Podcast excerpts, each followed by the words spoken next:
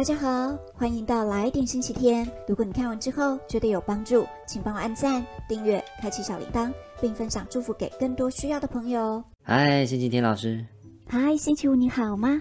好啊。上次你跟我介绍圣经之后，我有试着找读经进度读圣经呢。星期五你真是太棒了。Yeah, I know. 哦，奇五，你会说英文啊？会啊。那我问你哦，你是怎么学英文的呢？啊，学英文，我先从二十六个字母开始，学习完字母，再学习单字和发音，然后再学句子。嗯，还有文法，学任何新东西都一样吧，必须循序渐进，先从根基开始。怎么了吗？该不会跟你今天要讲的主题有关吧？奇五太认识我啦。没错，今天的主题是基要真理四圣经。上次我们只是知道圣经是人生指南，是神的话，以及粗略的理解读经方式。今天呢，我们来更深认识圣经的奇妙。好啊，你目前读圣经都读到什么呢？这是上帝对古代人说的话，还有记录下古代发生的事情啊。但是我觉得有些内容太多太琐碎了。嗯，真的。对呀，很多段都不知道在说什么，跟上帝有什么关系？记不记得我们说过，圣经不只是一本书，而是像耶稣一样活着的道，能够实际跟我们互动。嗯嗯，今天就是要来帮助大家更清楚认识圣经哦。齐武知道圣经分成旧约和新约吗？有，我知道。那么你知道为什么有新旧约之分吗？应该是从耶稣诞生作为分界，旧约记录是在耶稣诞生前，耶稣诞生后就是新约。太棒了！那你知道整本圣经新旧约共有几卷书吗？不知道。新约和旧约加起来总共有六十六卷。哦，我们一起来翻翻吧。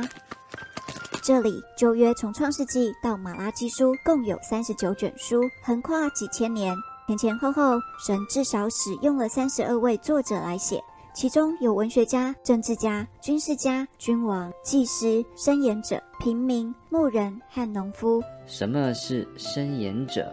就是为主说话的人。那新约呢？好问题，我们也来翻翻看。新约从马太福音到启示录，共有二十七卷书。神也使用了税吏、医生、渔夫、耶稣的兄弟和学者。也太多人参与了吧？平常只要有超过两个人在一起，就会有差异跟分歧。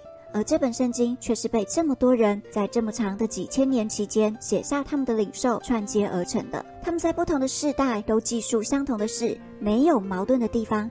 你觉得他们是怎么做到的呢？啊，怎么做到的？因为作者看似很多很多人，但其实只有一位，就是圣灵。哦，你是说圣灵感动，引导每个人写下他们的部分，所以圣经的作者其实是圣灵。没错，这么大一本圣经，我帮你们整理了九个主题，帮助我们更快抓到重点。好，第一个主题是，第一个主题是神的计划。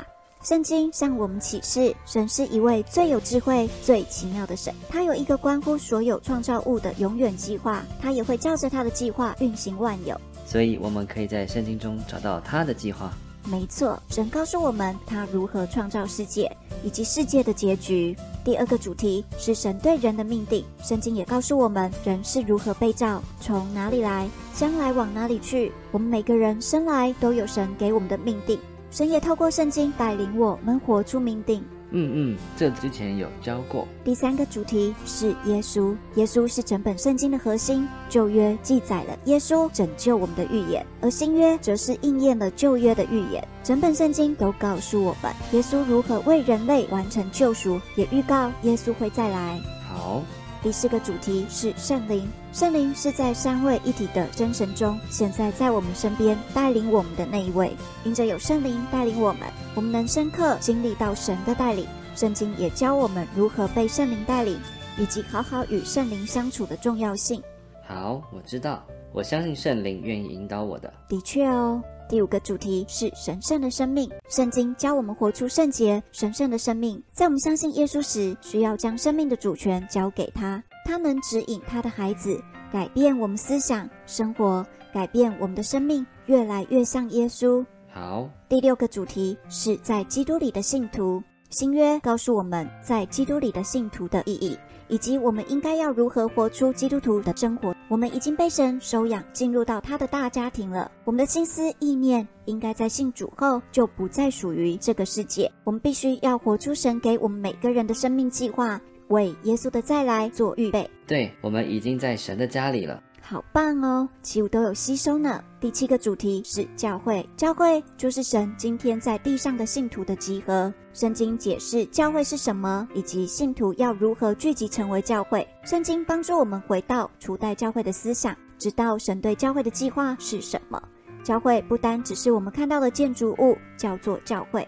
而是我们每一个属神的信徒都是神的教会，神要帮助我们明白，若是我们奉他的名聚集在一起，他就在我们的当中哦。就跟我们现在一起聚集，也是教会的聚集一样。没错，我们聚集在一起，为要活出神的心意。第八个主题是神的国度，国度就是在今生和来世神掌权的领域。神要帮助我们有一个在他国度的看见。当我们信主后，我们就都是他儿女了。他要给我们权柄，和他一起治理和管理他的国度。我们需要认识神的国度，也需要认识自己的身份。